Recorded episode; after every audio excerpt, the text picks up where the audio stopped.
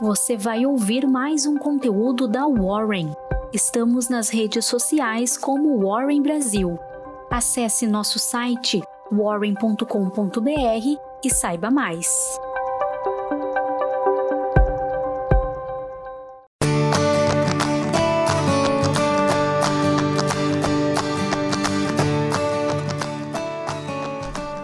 A arte de decidir.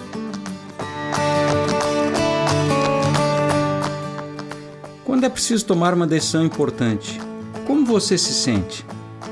Estimulado ou apavorado? Contente ou amedrontado? As pessoas deveriam comemorar com alegria o fato de poder ter escolhas.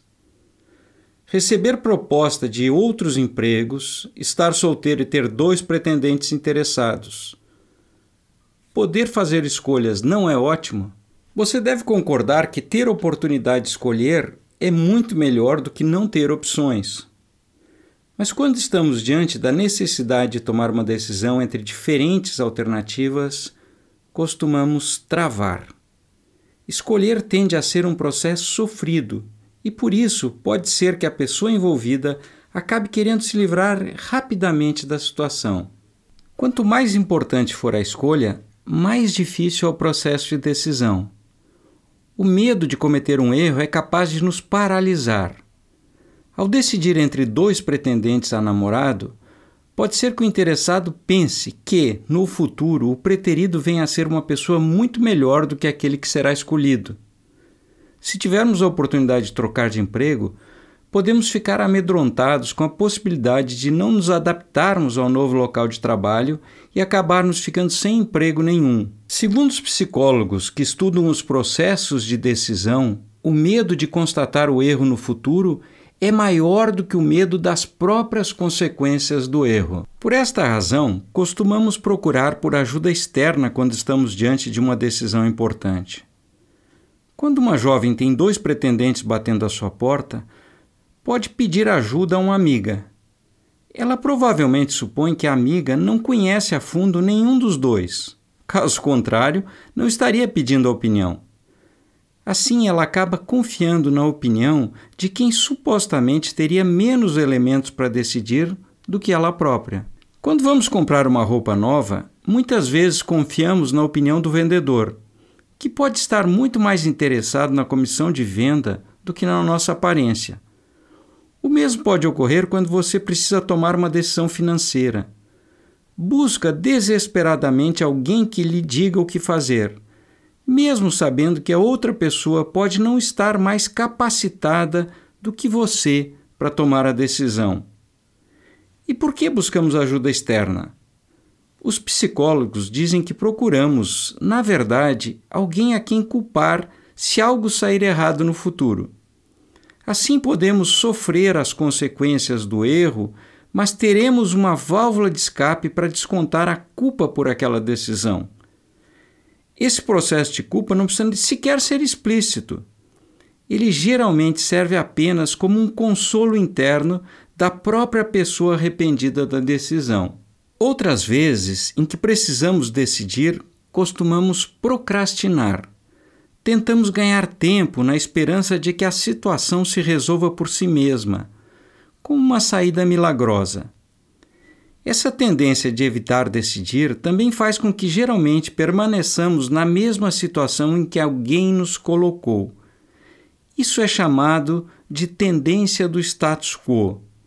Ao receber o plano de aposentadoria aplicado em um fundo moderado, é pouco provável que mudemos a alocação para um plano agressivo ou conservador. O mercado financeiro é um lugar em que você pode perder muito dinheiro sem fazer absolutamente nada. Muitas pessoas procrastinam decisões, querendo que alguém as tome por elas, ou congelam de medo diante da volatilidade do mercado financeiro. O medo é um desconforto que geralmente leva os investidores a ficarem paralisados diante dos movimentos do mercado financeiro. É uma preocupação persistente, aflitiva e incômoda. O medo leva a mudanças fisiológicas, altera a pressão, respiração, sudorese e causa até tensão muscular intensa. O estado que prejudica a capacidade de análise e decisão dos indivíduos. Diante do medo de movimentos bruscos no mercado financeiro, alguns investidores buscam esquecer dos seus investimentos e ainda falam que para ter sucesso na bolsa de valores é só comprar e esquecer. Existe uma enorme diferença entre esquecer e acompanhar o mercado diariamente. Para investimentos de longo prazo, olhar para a carteira de investimentos uma vez por mês costuma ser suficiente.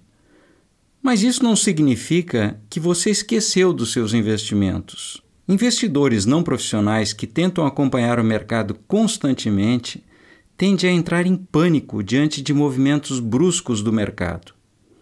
Quem tem medo percebe muitos riscos, mas muitas vezes congela diante do perigo já o pânico é reativo, gera uma pressão urgente para agir. É a típica situação de lutar ou fugir. A situação de fugir leva os investidores a liquidar suas posições a qualquer preço, mesmo que alguns meses tenham investido com objetivos de longo prazo. Já a situação de lutar pode levar a situações ainda piores, como tentar vencer o inimigo a qualquer custo são esses investidores que acabam tomando posições alavancadas, arriscando liquidar seus patrimônios conquistados duramente. Em termos evolutivos, o medo e o pânico foram uma poderosa alavanca para a sobrevivência das espécies, em particular da nossa.